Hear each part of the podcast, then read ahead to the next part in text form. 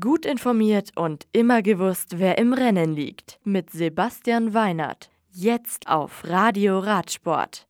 Viviani siegt beim Saisonauftakt in Australien.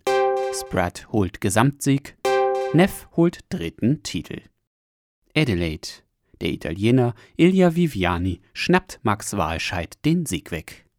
Nur der Profi vom Decoining Quickstep Team ist auf der Zielgeraden in Australien ein Stück schneller als der deutsche Sunweb-Profi.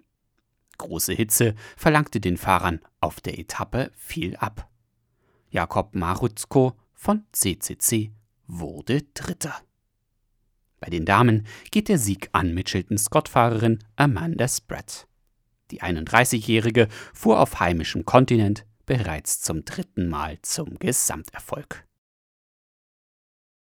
Sion. Bei der Cyclocross-Meisterschaft im schweizerischen Sion steigt Yolanda Neff bereits zum dritten Mal auf das oberste Podest in nur sieben Monaten bei einer Meisterschaft.